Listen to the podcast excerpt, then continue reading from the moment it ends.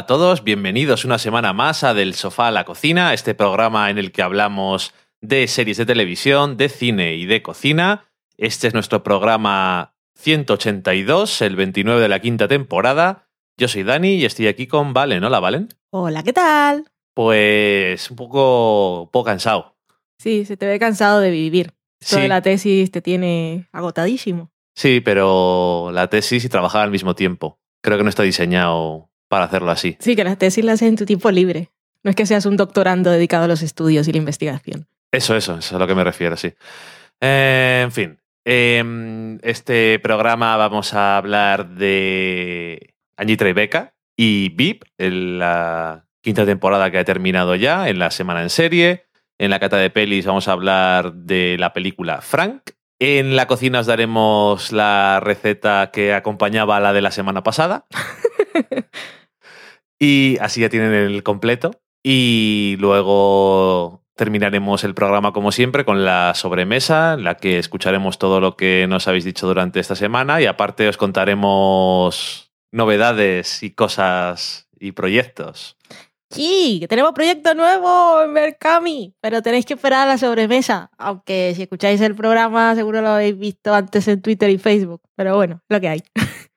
Eso. Mm, Vamos a la semana en serie, ¿te parece? Y no hay otra cosa.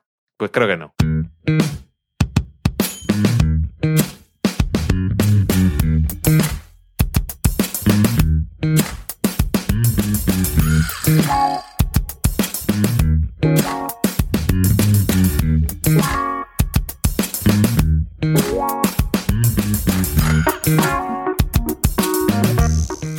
Vamos a empezar la semana en serie con Angie Tribeca.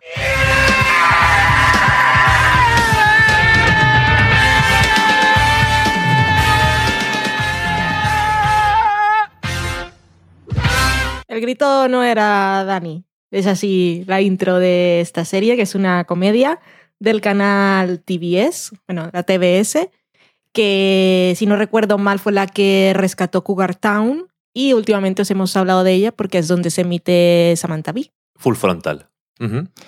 Y Angie Tribeca es una comedia absurdísima del estilo de esa que nos gusta tanto a nosotros, que es NTSF SUV, y también de aquella británica que era A Touch of Cloth, que aquella, por lo que he visto, bueno, yo vi el primer episodio y no me gustó mucho, pero lo que venía de referencia en la Wikipedia, lo que dice es que en aquella eh, los actores tienden a actuar más como si estuvieran en drama. Entonces, Supongo que lo absurdo queda un poco más extraño. Bueno, en fin, Angie Tribeca está creada por los señores Carell, el Steve que conocemos de The Office y su señora esposa. Y está protagonizada por Rashida Jones, que la conocemos de Parks and Recreation, Que es muy adorable ella. También aparece por allí un señor que se llama Hayes MacArthur, que yo no conocía de nada. Jer Barnes, que lo vimos en Justified, no me acuerdo el nombre de su personaje. Este señor así. El que comía guacamole para desayunar. Ese mismo que vivía al final en, en una. Un autobús, autocaravana extraña.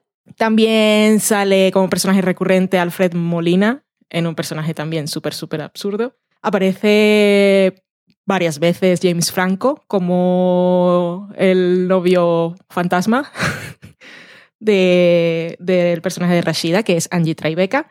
Y tenemos algunos guest stars interesantes. La primera que aparece es Lisa Kudrow. También han pululado por ahí Adam Scott. Bill Murray, tengo que decir que lo vi en la Wikipedia y yo me dormí ese episodio porque no me acuerdo de él. No, es que ese episodio tú no le viste. Sí. Estabas dormida ya. Sí. También Dani Trejo, que sé que es un nombre de, de algo, pero nunca sé quién es este señor y ya me lo has dicho alguna vez en el programa también. Es el de Machete, por ejemplo. Es que machete no sé qué es. Eh, BC Phillip y John Hamm, que tiene la aparición estelar más súper absurda del universo mundial. Llámalo y lo han, cameo. lo han llevado para, para aparecer un segundo. Si y salir de la habitación, Le fue muy gusta hacer grande. tonterías. Fue, fue grandioso ese momento.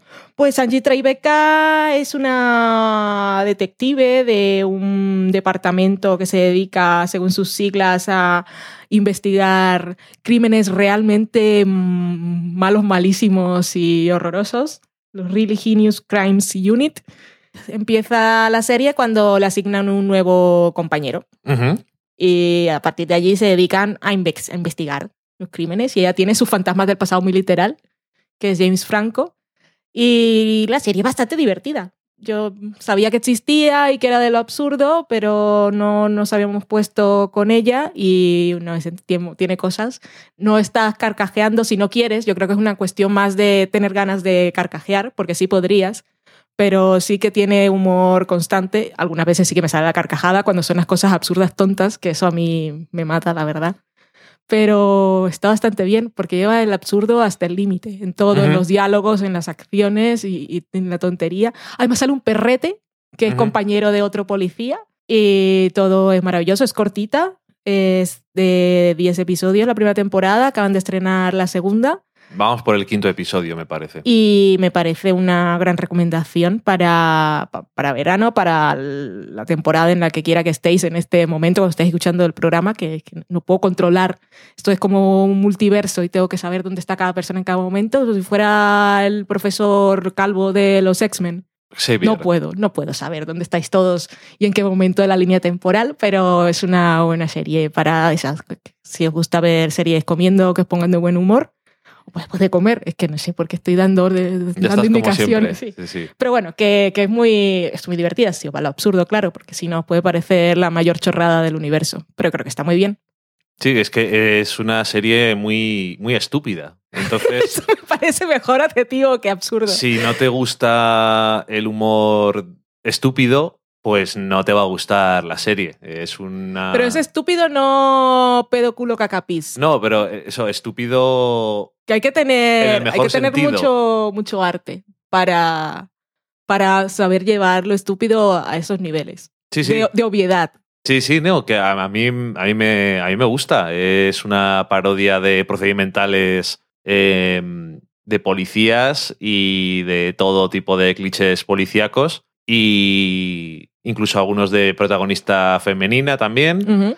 Y bueno, eso, juega con todos esos clichés. Aparte, en estos últimos episodios está teniendo un arco argumental que por ahora va a durar con la semana que viene tres, que tiene también que ver con Mr. Robot, Sí. de una forma también bastante eh, absurda, obviamente, pero eso estúpido en el mejor sentido, ¿no? Muy absurdo, muchos gags visuales y pero también muchos gags de, de los en los diálogos que mm, tiene tantos a veces que no te das cuenta de la de cosas que dicen, porque Sí. es que prácticamente sí. todo lo que dicen es una tontería, de alguna forma o de otra. Y el episodio ese que no viste tú, que salía Bill Murray, era el, un episodio de la primera temporada que se llama em, Tribeca, Angie Tribeca's Day Off, Sí. o sea que es el día que le mandan a casa y no sabe qué hacer. Y este eso, que va al supermercado y no sabe comprar cosas. Es muy tonto. es muy tonto. Y ahí sale Bill Murray como un señor que trabaja en el supermercado bastante creepy y tienen un mini affair extraño. Uy, socorro. Es, es- es muy así. Em, eso, si te gusta ese tipo de humor, como, como dices tú, eh, A Touch of Cloth era más. Eso, un poco como el estilo Airplane o Aterriza como puedas, que se llama aquí en España, que es eh, el drama ocurriendo dentro de el mundo absurdo y con tonterías, pero aquí sí es un poquito más NTSF, SUV, creo, SF. creo que eran todas las, todas las siglas. Y lo que pasa que dura 20 minutos en vez de 10. Y es. Eso es un poco, un poco diferente y tal, pero muy entretenida. Y te alegra un rato el día, yo creo. Sí. Que no viene nada mal. Otra serie que nos ha alegrado el día este año durante 10 semanas ha sido VIP.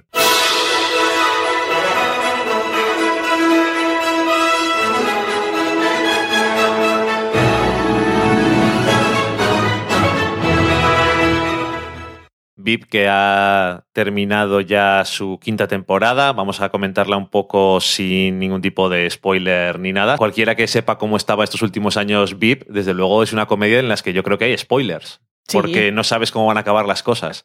Y desde luego hay una trama durante Sí. la temporada. Eh, ya lo comentamos cuando volvió la serie que eh, Armando Iannucci, que era el creador, eh, se, había, se había ido y les había dejado un final, francamente, el año pasado un poco marrón. Y David Mandel y los demás, que es ahora el showrunner y los demás guionistas, pues yo creo que han cogido la premisa muy bien y han hecho una cosa muy curiosa, porque tú puedes hacer en una serie lo que quieras con el tiempo y con a qué dedicarle una temporada. Y lo que han hecho este año ha sido dedicarle toda la temporada completa a cómo terminaba el año pasado. Sí, A, resolverlo. a resolverlo como terminaba el año pasado. Podían haber pasado de ello muy rápido y haberse dedicado a otra cosa, pero supongo que Es que encontraron, eso es tan oro puro. encontraron que era una situación de la que se podía sacar mucho y yo creo que lo han demostrado. Se puede sacar, se podía sacar mucho porque este año y yo que ahora que he terminado es un poco raro porque, claro, yo tenía un poco de miedo que se iba el creador y tal, aunque la mayoría de los guionistas que estaban pues se quedaban y no sabía hasta qué punto iban a mantener el mismo estilo y tal. Sí que lo mantienen, Sí. pero también meten un poco de sus las cosas que les interesan. Pero yo creo que este año, o a lo mejor no me estoy acordando muy bien de algunas cosas, pero yo creo que este año ha sido más gracioso de reírse, aparte de inteligente. O sea, que me he reído más eh, de esto de en alto. Vale. Ha tenido más momentos de carcajearse delante de lo que está pasando y ha seguido manteniendo pues las cosas inteligentes y cómo ata todas las tramas en cada episodio, que es una cosa que el guionista jefe ahora de la serie conoce bien porque ha trabajado, por ejemplo, en Seinfeld. Es una serie donde hacían mucho eso. También, de paso, conoce mucho a Julia Louis Dreyfus que es, y, sabe, Es tan maravillosa. y sabe qué le puede sacar. Y desde luego este año saca de todo, pero que me ha sorprendido mucho. El último episodio la hace trabajar en el tema dramático. Sí, sí. Y es muy raro porque bueno, otro final que también se han dejado ellos mismos también con una papeleta complicada, pero que es un final un poco con toques depresivos incluso. Sí, bastante teniendo en cuenta lo graciosa que suele ser la serie y el tono cómico que suele tener, eh, me sorprendió, pero me gustó mucho como que no venía de la nada, ni parecía fuera de lugar, y me gustó mucho. Este año hemos tenido muchas tramas muy buenas y muy recurrentes, que es una cosa que yo creo que le ha venido muy bien a la temporada, en plan las cosas de Catherine, por ejemplo, que ha estado siempre ahí, que tuvo un colofón muy bueno con el penúltimo episodio, que era un episodio documental. Y bueno, y las cosas que pasan al final también, eh, la carrera política de Jonah, que es no. Ah. parece es que parecía imposible utilizarle mejor que otros años, pero yo creo que este año subiéndole ahí el perfil, me estoy riendo solo de acordarme. En fin. subiendo el perfil eh, dentro del mundo de la serie del personaje, no ha decepcionado y ha subido también el nivel cómico que ha sido Es tan ruin, y tan triste y miserable. sí que lo es, sí. Y, y bueno, luego eso y ha tenido pues la trama principal de resolver lo del año pasado, O sea, el episodio de China fue muy bueno. El de la cabaña de Camp David. es que- Es uno, es- es- eso es un ejemplo también bueno de eso de cómo hilar las cosas, pero por ejemplo también me gustó mucho el del documental Sí, porque los tres últimos han estado muy bien. el del documental eh, requiere, creo que hayas visto toda Sí, la sí, sí. temporada porque tiene un montón de cosas que de la dices, ah, cámara estar desde el otro punto y, Sí. y reírte solo con ver que se abre una puerta porque sabes lo que está pasando. Es que, por ejemplo, hay un gag que pasa en otro episodio que es de lo de la reunión secreta, que parece una me chorrada, reí mucho. pero que en el documental parece que va a ser lo mismo, pero tiene un payoff buenísimo.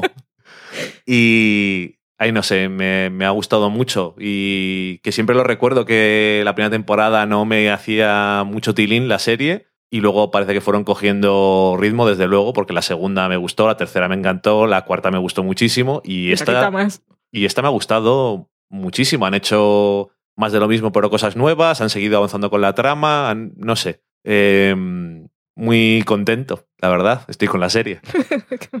Me río mucho con Vip, la verdad. Soy tan tan fan de Julia. Es, es que ahora estaba, cuando estabas hablando, eh, estaba pensando yo, si algún día me encuentro y está en el mismo sitio y tengo la opción, están Julia de Dreyfus y está John Hamm, yo me tiro a las piernas de Julia, creo. Quiero ser su amiga e invitarla a comer siempre. Hace unas caras, soy súper fan. Y me gusta más el personaje de Selina cuanto más bruta es. Cuando comienza a insultar, que no respira y dice tantas barbaridades, es que oh, me encanta. Soy su fan eterna. Eh, no sé si hay algún episodio así más llamativo que podríamos destacar, pero es que han sido todos graciosos. Me estoy acordando ahora de el episodio del Gate que es también una tontería, pero que, que tiene mucha gracia.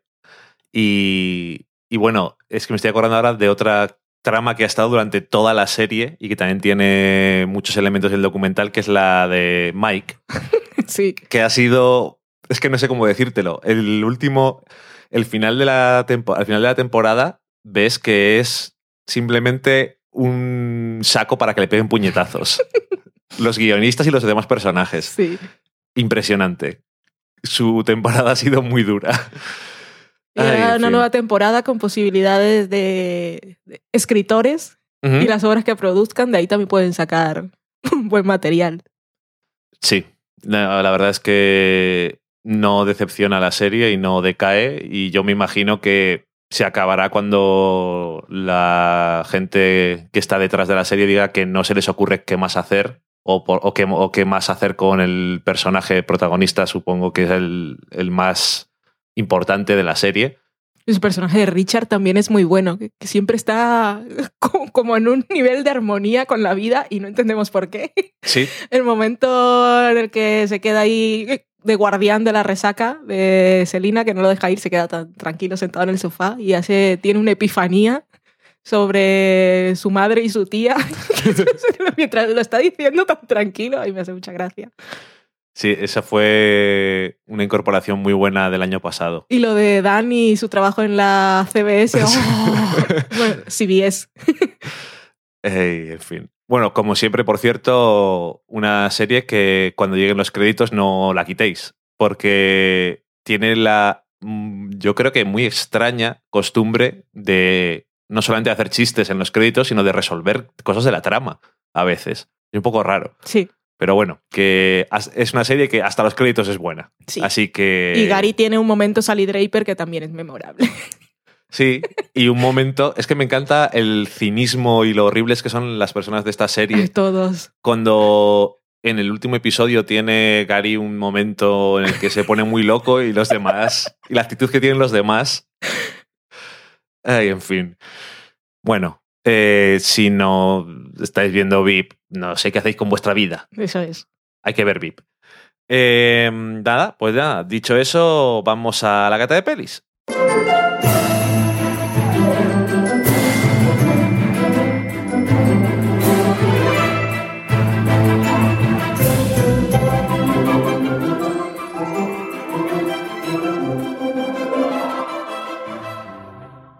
Vamos a empezar la cata de pelis y la que toca esta semana es Frank. Lonely little carpet of a twisted woolly Joshua tree surrounded by its fallen friends alone in threadbare woven field lone standing tough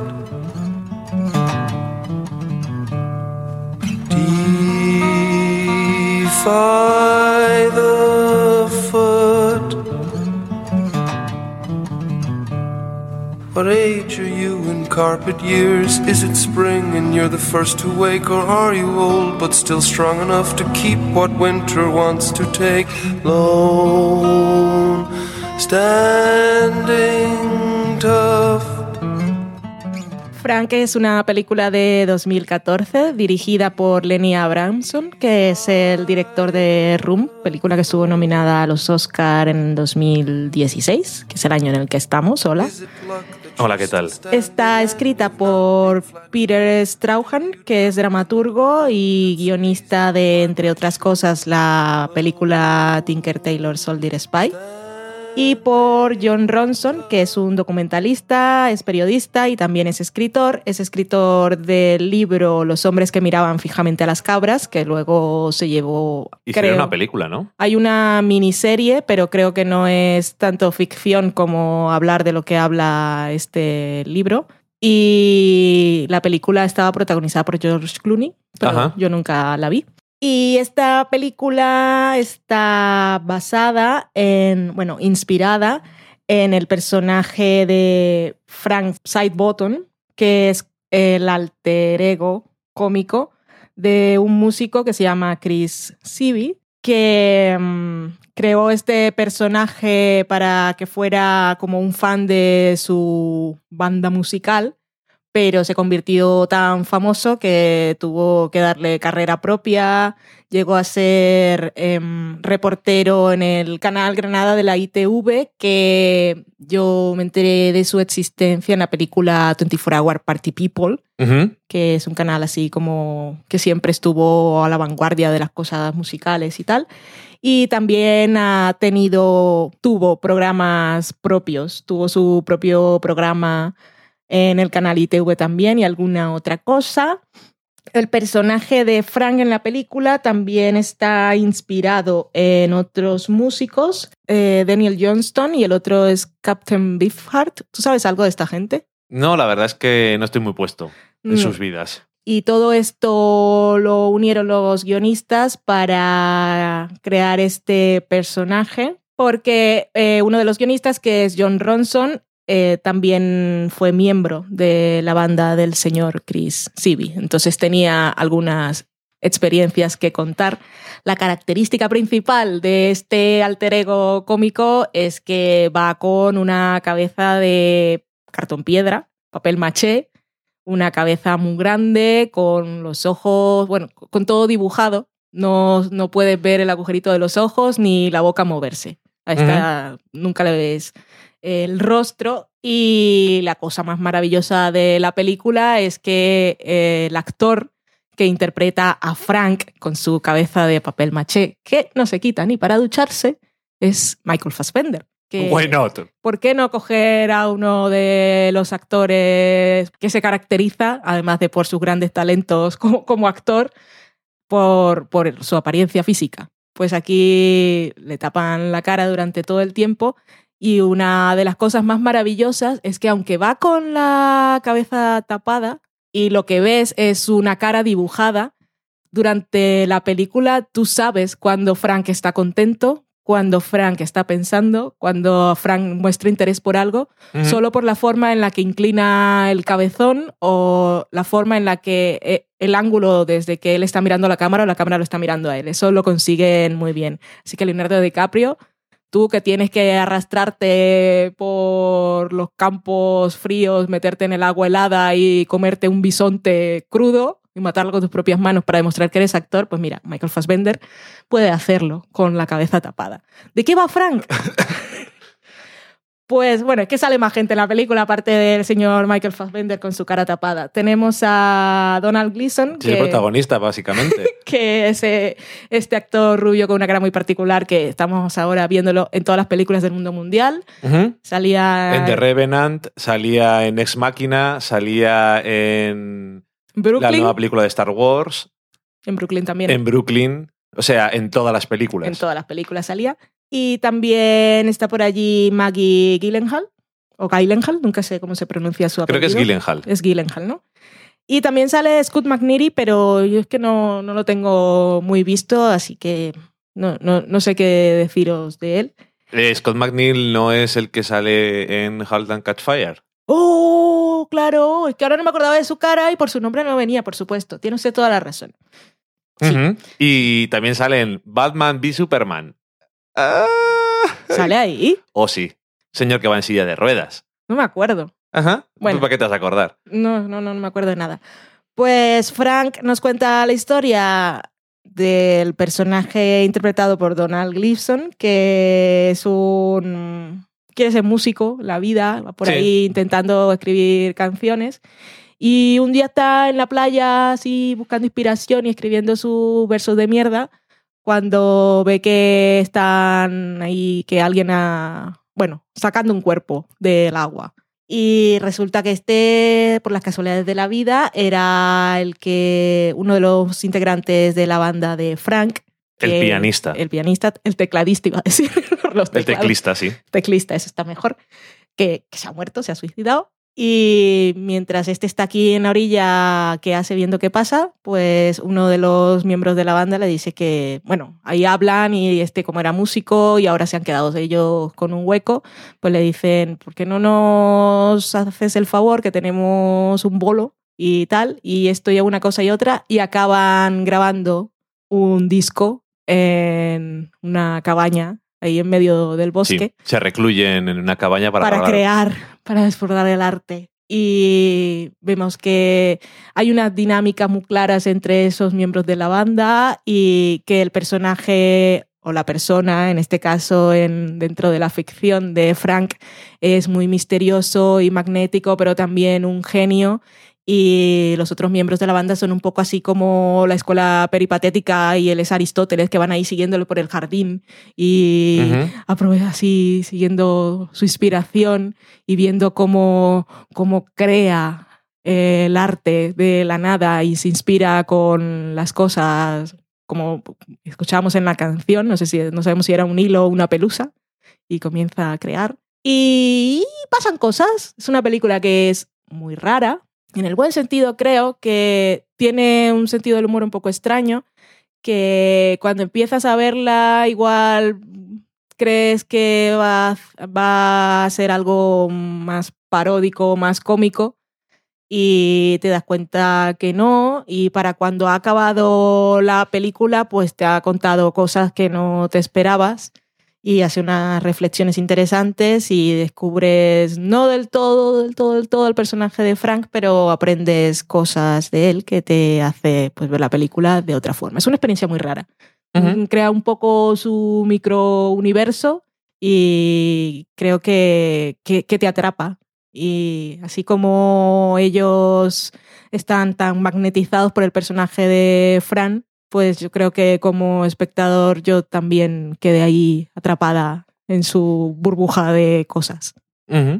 Sí, la verdad es que no sabía qué pensar de esta película, la teníamos ahí pendiente desde hace un tiempo y no sabíamos si verla o no verla, la acabamos viendo un día y a mí me sorprendió, la verdad es que me gustó bastante. Sí que es un poco reflexión sobre cosas del arte Ujú. y los creadores y diferentes formas de, de ver lo que es el arte o si tiene sentido el arte si no es comercial, todo ese tipo de cosas. Y mm, la verdad es que al principio vas entrando en la película muy lento, pero llega un punto en el que te quedas dentro de ese microcosmos, como dices tú, que todo transcurre en el mundo real y no es nada especialmente increíble, Ujú. Es bastante plausible, bueno, y está basado en cosas de verdad, pero lo deja bastante, bastante bien puesto todo para que te parezca una historia creíble dentro de lo extraña y peculiar que es. Y tiene momentos bastante cómico, un poco de humor negro y sobre todo basado en la actitud que tienen los personajes de esta banda y un poco también en contraste con eh, la nueva incorporación, que es un poco, entre comillas, la persona más normal. Muy entre comillas todo esto y luego también las cosas van evolucionando. Aunque él es el anormal allí. Sí, no, desde luego. Y, y también tiene bastantes momentos dramáticos Sí. y con mucho sentimiento. Es como Y- muy honesta. Sí, tiene, no sé, los personajes, me gusta por eso, porque los personajes tienes muy claro cuáles son sus prioridades y qué es en lo que creen. Y la verdad es que se va desarrollando la película de una forma y no esperas cómo va, sobre todo en el tercer acto, que yo creo que es el más dramático. Y no sé, yo la recomiendo porque parece una película un poco así que ves el cartel y solamente sale la cabeza de cartón y el argumento igual tampoco te cuentan demasiado No. y Y el tráiler tampoco. tráiler tampoco, pero yo os la recomiendo. Está, es curiosa y tiene eso, tiene reflexiones interesantes, es diferente y el director, que como dices tú es el de, el de Room también, no, no se puede parecer menos la película, pero creo que también demuestra que tiene buena mano como director en cosas como lo que has comentado tú antes de expresar cosas también con la dirección, no solamente Fassbender con el tono de voz que tiene Sí. o cómo son sus movimientos, sino cómo nos presenta las cosas. Y una película muy, muy recomendable, con muchas caras o personas conocidas. Y yo creo que es sorprendente. ¿no? Es una película pequeña y muy interesante, la verdad. Y la música que hacen en escena y que podemos escuchar en la película está, está hecha por los actores directamente. Ok, pues pega bastante que sea así, la verdad. Creo que tiene una parte de, mm, no diré improvisado, pero espontáneo, que transmite esa espontaneidad. Y también cuando la gente en las películas sobre música toca los instrumentos y hace las cosas, parece más de verdad Sí. Aunque no sea necesario siempre, pero creo que le aporta un algo y siempre está bien. Y nada, pues mira, una recomendación así un poco peculiar que os dejamos esta semana. Y si no la conocéis, pues ya la veréis si os apetece y nos decís. Y si la habéis visto ya, nos podéis contar qué es lo que opináis sobre ella. Vamos a irnos a la cocina.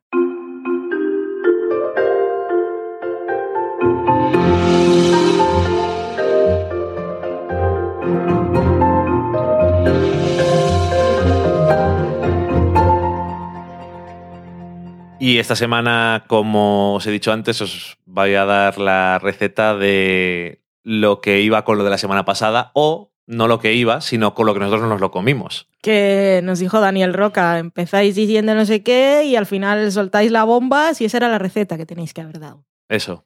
Pues aquí está. Eh, la semana pasada era un arroz pilaf Sí, con... muy aromático, con muchas Sí, especias. con muchas especies y muchas cosas. Y nos lo comimos con un pollo glaseado con miso. Y nada, pues os voy a dar la receta. La receta es para cuatro medias pechugas de pollo. O sea que para cuatro personas, Más o menos. más o menos, con algo de acompañar. Con arroz pilaf de la semana pasada. Por ejemplo, un cuarto de taza de vinagre de arroz, tres cucharadas de salsa de soja, dos cucharadas y media de miel, dos, una cucharada y media de miso blanco. Si vais a comprar miso, nosotros fuimos a una tienda que hay aquí en Burgos que vende cosas ecológicas y yo fui a comprar miso. Es una cosa con la que no había cocinado nunca y vi que hay muchas variedades. Siempre es la soja fermentada, está el que es más oscuro, que es solo soja fermentada, que me dijeron que era el más intenso, y luego los otros los mezclan con cereales, con otros cereales. Y el blanco es el que está hecho con arroz, si no me equivoco, y es el que podéis comprar para este tipo de preparaciones, para glaseados y también se puede usar en postres, en el caramelo ese salado que hacen en Masterchef Australia, que tengo que probarlo alguna vez porque estoy un poco obsesionada. Pero bueno, miso blanco. Que no es blanco, blanco, es amarillito, pero bueno. Y que sepáis que cuando lo vais a comprar, normalmente vais a comprar una cantidad que os va a valer para bastantes veces. Sí. O sea que no os preocupéis. Eh, ¿Qué más? Eh, una cucharadita y media de pasta de chili, dos cucharadas de ajo picadito, dos cucharadas de aceite de sésamo y dos cucharadas de cilantro cortadito es opcional. Esto, si no os gusta el cilantro, pues no. Mm. Hay gente que no le gusta el cilantro. Sí. Entonces, ¿qué tenéis que hacer? Eh, combinar eh, los primeros ingredientes que os he dicho, el vinagre, la salsa de soja, la miel, el miso, la pasta de chile y el ajo, y moverlo todo bien con una varilla o con lo que tengáis para mezclar cosillas. Ponéis una de las cucharadas del aceite de sésamo y aquí lo que vamos a hacer es marinar el, el pollo. Entonces, una forma que, se, que dicen aquí de hacerlo, por ejemplo, y que suele ser bastante cómodo, es utilizar una de estas bolsas que tienen cierre hermético, meter ahí el pollo y después echar la mezcla. Y lo puedes, la puedes cerrar y moverlo bien todo. Y masajearlo sin ensuciarte. Exactamente. Además es pollo crudo que da un poco más de cosica. Y, y nada, eh, lo dejamos en el frigorífico eh, durante una hora y en- a la media hora o así le das un, un meneíto Ujú. y lo vuelves a meter. Precalentamos el horno a 200 grados. Sacamos el pollo de la bolsa y cogemos el marinado y lo ponemos en una cazuelita eh, a fuego medio y lo dejamos ahí hasta que hierva. Cuando lleve dos minutos hirviendo o cuando esté ya un poco como un sirope, lo, lo dejamos, lo quitamos del fuego. Y todo esto siempre moviéndolo constantemente para que no se pegue, porque tiene cosas que se pueden pegar o- o quemar bastante. Sí. Esta, este sirope que nos ha quedado lo dividimos en mitad y mitad y en una sartén que sea más o menos grande para el pollo, lo ponemos en, al fuego medio alto, ponemos la cucharada de aceite de sésamo que nos había quedado y ponemos el, el pollo en, en la sartén, lo salteamos durante cuatro minutos, le damos la vuelta y lo vamos untando con, el, con esa mitad de marinado que nos había quedado. Después lo ponemos en un recipiente de horno y lo cocinamos a 200 grados como unos 6 minutos o hasta que s- sepamos que está. Y al final también, aparte del cilantro, pues puedes añadir sésamo, por ejemplo, que queda muy bien. Y eh, la mitad que te ha quedado del marinado, pues te vale de salsa. Sí, Y nada más, con eso la receta. Muy rico, la verdad. estaba muy rico. No pusimos cilantro nosotros tampoco. No teníamos, no creo. teníamos. Me imagino. Si no lo habríamos puesto. Sí. Vale, pues vamos a la sobremesa.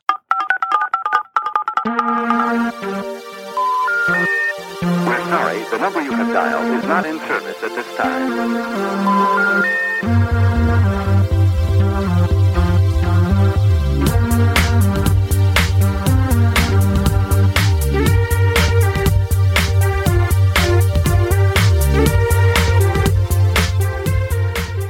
Vamos a empezar la sobremesa con los mensajes que nos habéis dicho durante esta semana y después os contaremos nuestro nuevo proyecto en profundidad. Valen, cuéntanos. Empezamos en Twitter con I Love Rectify. Ay, que no hemos tenido Rectify este año, es verdad. Que nos dice, creo que nunca podré ver Orange is the New Black en maratón. Apenas voy en el 8 y ustedes ya van a comentar la temporada completa. ¡Qué cracks! Bueno, eso de ponernos medallas no es. Lo que pasa es que somos asins. Y No podemos nos, evitarlo. gu- nos gusta estar en casa y como vemos las cosas juntos, tampoco es como que uno de los dos se encierre en la habitación sin hablar con el otro hasta que acabe. Po- podemos compartir eso, así que está bien. Pero de todas formas, si va por el 8, pues tampoco, tampoco va mal. Si no eres una persona que se dedica a los maratones de sofá y no otros.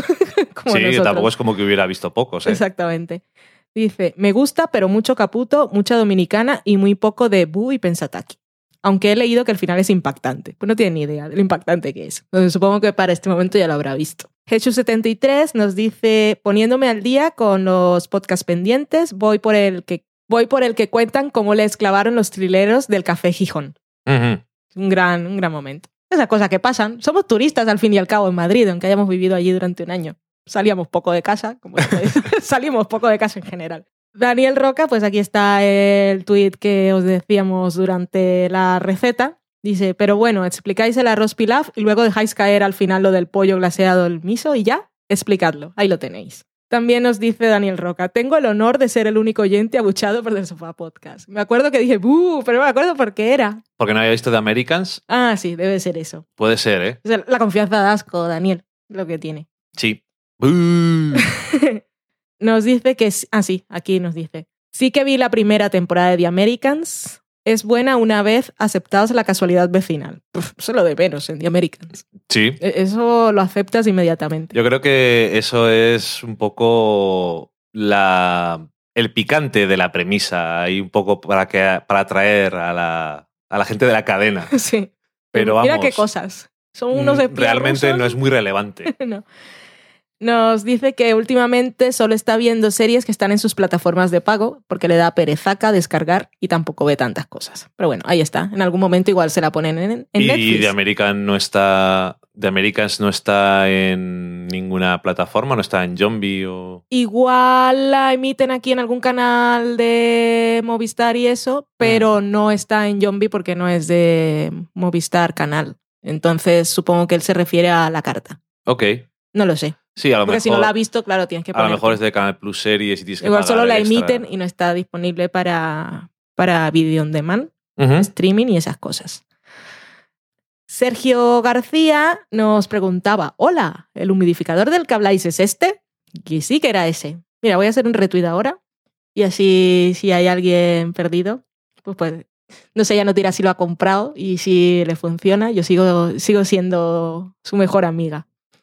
Surzone probó la receta del arroz pilaf durante esta semana y nos decía que ya tenía el aceite aromatizado con las especias y no tenía arroz basmati en casa. Que qué fallo.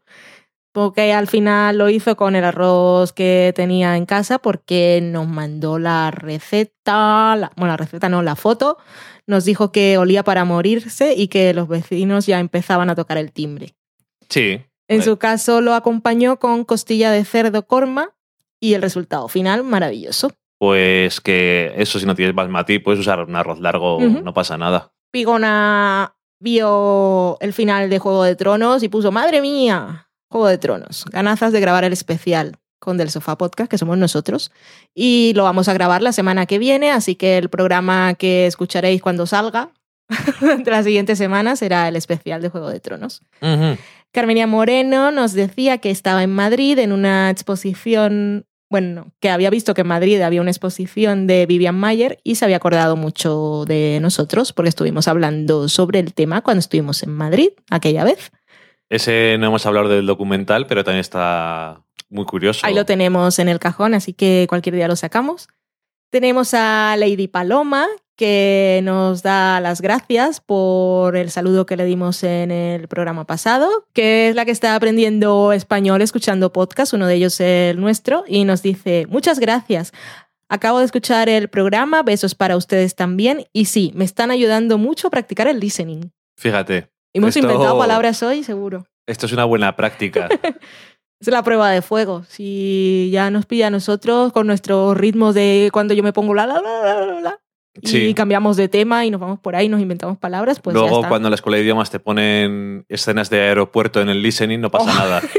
Sí, esa gente que siempre habla tan Sí, porque hablan demasiado perfecto.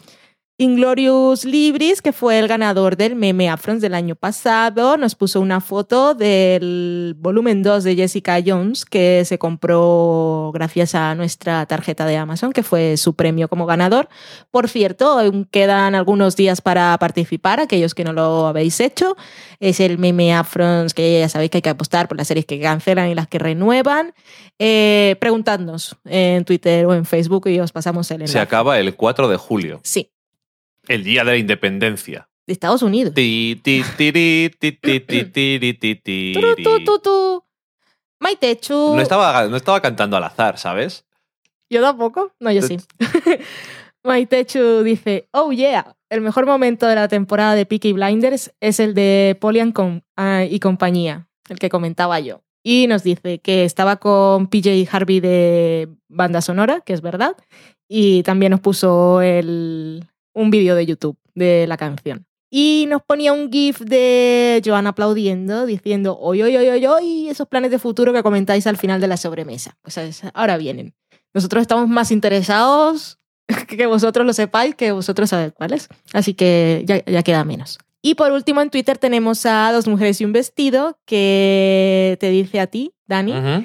Dani, no hagas caso a Valen, mola poner la música un buen rato. Si es tan buena como Cindy Lauper. O sea, no siempre, pero en ese caso no fue mi mejor momento para decir que tus músicas eran muy largas. No, no, no estuve, no estuve muy acertada, la verdad. Vale. A mí también me gusta la canción, pero bueno. Pues no le haré caso, entonces.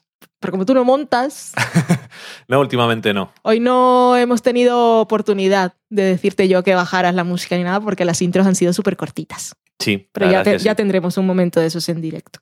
Ujú. Y eso es Twitter. También tenemos su mensaje en Facebook, que es de Karel Cornejo, que también decía que, por Dios, pero ¿cómo habéis visto ya de Or- Orange is the New Black? Y dice, la cuarta temporada se estrenó apenas hace como 12 horas. ¿Cómo me hicieron para terminarla? Empieza a sospechar que en Burgos los días tienen más horas. Ojalá. Sí, ojalá, la verdad. Pero no, eh, habían pasado 48 horas. Eso, eso tampoco dice nada a un poco nuestro más. favor. un poco más cuando habíamos terminado. Pero 12 horas no. Si no da tiempo. No, no da tiempo, en 12 horas no. Literal, que no da tiempo. Y con eso hemos terminado. Con eso hemos terminado, así que ya podemos pasar a los grandes anuncios. Vale, pues vamos a empezar el anuncio con una musiquita. Yo creo que eso que dicen vale más una imagen que mil palabras, en este caso vale más una canción que mil palabras en el Muy formato bien. Podcast. es verdad. Porque una imagen no vale una mierda. En el podcast no.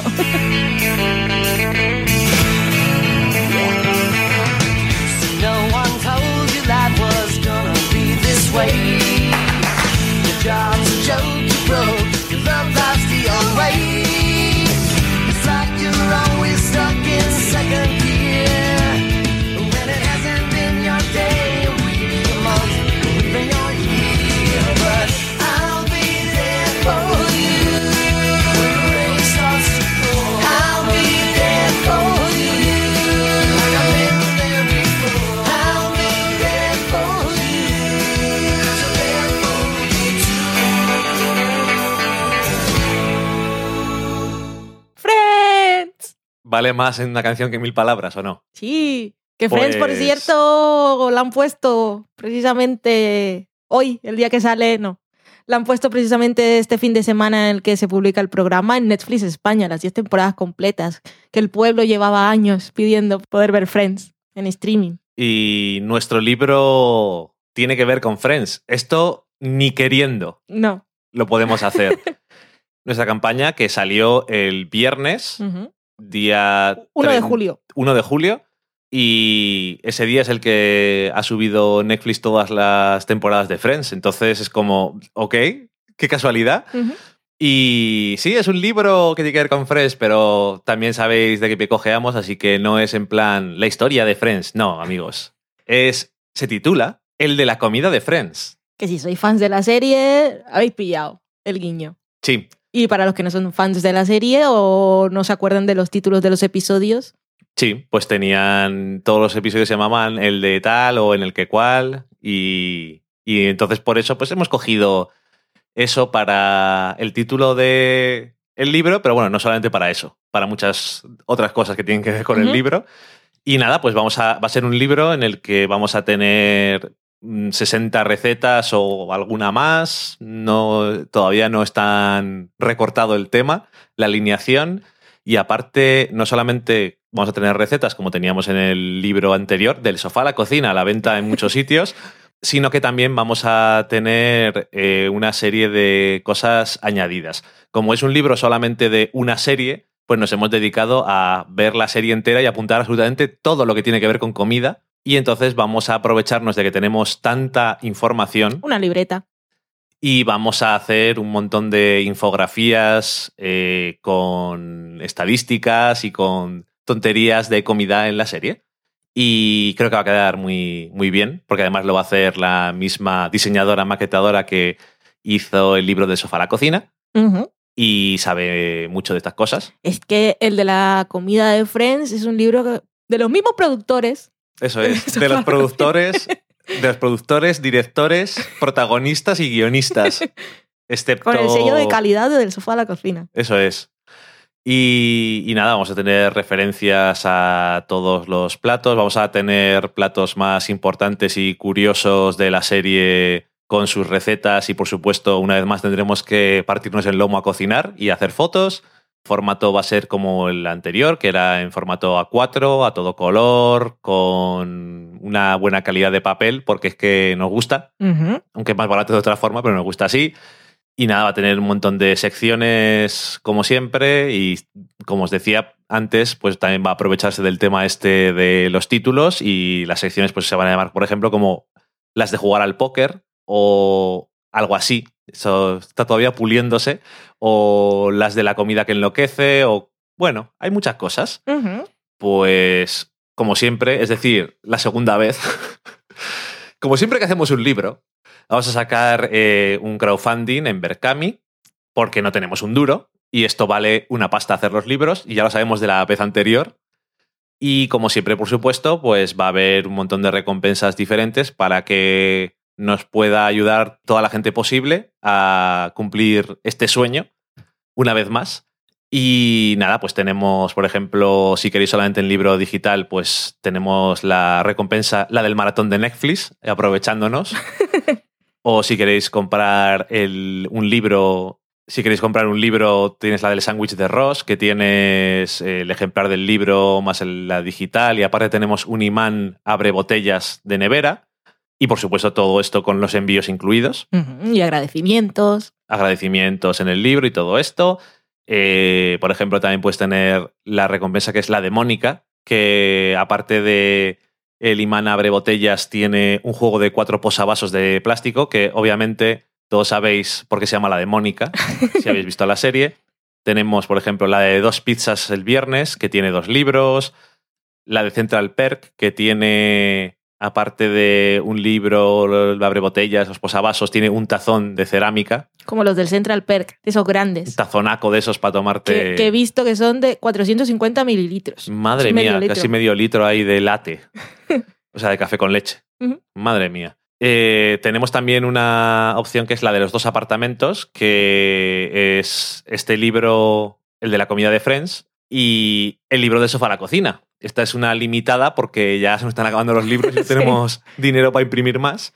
O, bueno, pues, ¿cuáles más tenemos? La de los trillizos, la del bol de palomitas, por ejemplo, sería una de las que hemos vuelto a hacer, una de las recompensas que tienen eh, podcast Ujú. aña- eh, adherido. En este caso, la del bol de palomitas es los especiales sobre películas, que habéis podido escuchar un par de ellos. Y también, si queréis que comentemos eh, una serie que os apetece, pues está la de, la de los días de nuestra vida, la serie en la que trabaja Joey durante, en- durante gran parte de Friends. Tenemos la de todos menos Chandler, que te puedes llevar cinco libros. y la de todos los protagonistas, que te llevas seis. Y nada, pues como sale el día 1 y son 40 días, pues creo que las cuentas son muy fáciles. Sí, El día 9 sí, de creo que es el agosto, 9 de agosto se acaba. Pues se acaba y esperamos llegar a lo que nos hemos puesto como objetivo, que creo, si no me acuerdo mal, que es lo mismo que el libro anterior, Sí. que es diferente y los costes son un poco distintos en algunas cosas, pero que yo creo que va a quedar muy, muy chulo y que toda la gente que sea fan de Friends lo va a apreciar muchísimo. Y yo creo que también toda la gente que no era fan de Friends y ahora se va a hacer fan con Netflix o... Y aunque no seas fan de Friends, siempre conoces a alguien que lo es. Y ya sabéis que po- podéis tener el libro para regalos de cumpleaños o cuando llegue Navidad. Esto es un regalo muy resultón. Sí que lo es. Sí, sí, sí, sí. Yo lo recomiendo, la verdad. También lo recomiendo. En fin. Y nada, que estamos pues muy ilusionados con, con la idea. La verdad es que teníamos ahí en la cabeza, después de acabar del sofá a la cocina e investigar tanto, pues nos encontramos que en Friends había tanta comida y tantas cosas que no sabíamos si era posible hacer un libro. Y después estuvimos pensando en ello y nos dimos cuenta Vimos de la que serie sí, otra vez. Vimos la serie entera otra vez, tomando apuntes. sí. Y nos dimos cuenta de que sí, se podía hacer otro libro. Y como hay algunas recetas de Friends en el libro del sofá a la cocina, pero además son recetas súper importantes que no pueden no estar en un libro de Friends, os decimos que esas recetas van a estar también aquí, pero no vamos ni a aprovechar los textos, ni a aprovechar las fotos, ni a aprovechar la receta en sí, porque les vamos a dar una vuelta. Y, por ejemplo, el trifle de Rachel, que en Del sofá a la cocina lo hicimos en la sección de tomas falsas, o sea, haciéndolo como realmente debió ser, sin ternera y sin guisantes. En este libro lo que hemos pensado por ahora es hacerlo visualmente como era el trifle de Rachel, así que se verá eso que parece carne y guisantes, pero lo haremos con algo que le pegue al dulce. Sí. Seguro que no podemos aprovechar las fotos y el texto. No. Eh, Viene muy bien. en fin, pues eso, que tenemos muchas ganas de que salga el proyecto y esperamos que a vosotros también os apetezca mucho. Al fin y al cabo, el tema de Berkami también vale para eso. Vale para ver si la gente está interesada en lo que tú crees que está interesada. Sí, Y esperamos que una vez más nos sorprenda como la vez anterior y consigamos hacer el libro. Así que ya sabéis que contamos con vosotros, los que podáis haceros con una de las recompensas fantástico, pero los que no, sabed que también os podéis ayudar difundiendo la información a través de los medios que conozcáis y diciéndole a la gente que penséis que, que también puede colaborar. To- todo ayuda. Sí, ese amigo que tenéis que no sabe qué hacer con el dinero, no tienes más que decirle, pues cómprate el pack de seis libros. Una cosa que nos vendrá muy bien. Y nada más, eh, seguiremos haciendo checking con vosotros sobre cosas del libro y contándoos cómo va eh, el crowdfunding. Y esperamos, bueno, pues hacer un día un podcast en el que digamos, bien, ha salido. Sí. Y adiós porque tenemos que hacerlo que va a ser muy, muy duro. Pero bueno, esta vez espero, eh, espero, aunque Ajá. todo el mundo dice que el hombre es el único animal que tropieza dos veces en la misma piedra, espero que hayamos aprendido algo. Yo creo que sí. sí. Creo que hemos aprendido cosas después de hacer un libro y hacer el segundo en algunas cosas nos va a haber venido muy bien. Sí. Sobre Y- todo revisar los textos antes de enviárselo a la pobre diseñadora que luego tiene que volverlos a meter. Sí, madre mía. Uh, fue mucho curro, ¿eh? Estamos seguros de que le vas a hacer otro libro. Sí, además e- e- este verano vamos, a- vamos, según se acaba el crowdfunding, vamos a empezar más tarde y estamos también más liados con cosas. Tú estás trabajando, que el año pasado no estabas trabajando. Yo tengo más trabajo del que tenía el año pasado, pero esto lo hacemos por gusto y porque queremos, así que iremos con ojeras porque nos apetece y Sí. nos hace mucha ilusión. Iré, yo iré igual más o menos que estoy ahora, pero con una cara más alegre. Ya habrás acabado la tesis, así que serás un doctor, además, haciendo un libro de cocina. Eso es, ya no me puedes insultar sin llamarme doctor antes. Oye, gilipollas, perdone, porque Doctor es doctor gilipollas. gilipollas. Muy bien. Bueno, ya, no vendamos la piel del oso antes de cazarlo o echemos las campanas al vuelo o todas esas cosas que se dicen. Todo es absurdo para mí. Sí, la verdad es que sí. Pero bueno, eh, lo que es menos absurdo es una realidad, es que se nos acaba el programa, que esta vez nos ha quedado cortico, pero es lo que hay.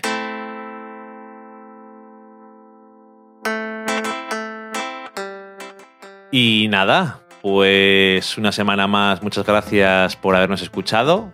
Esperamos que estéis muy ilusionados con las noticias que os hemos contado ahora mismo y que os haya gustado el programa en general.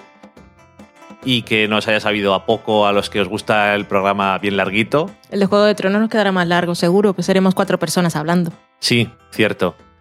Y además tenemos curiosidad por ver qué nos cuentan ahora que ya no saben más que nosotros, del futuro. Alguna cosa saben del pasado. Ah, del pasado, pero del futuro no. bueno, saben más seguro en general. Sí. Eso, para eso las traemos. Tengo un montón de preguntas que hacerles. Eh, en fin. eh, además, este año nos ha gustado. Es que. ¡Me gusta mucho! Bueno, en fin. Que nada, eso. Muchas gracias. Y como siempre digo, yo no voy a dar consejos como da Valen. Así que nos escuchamos si todo va bien la semana que viene. Adiós. Adiós.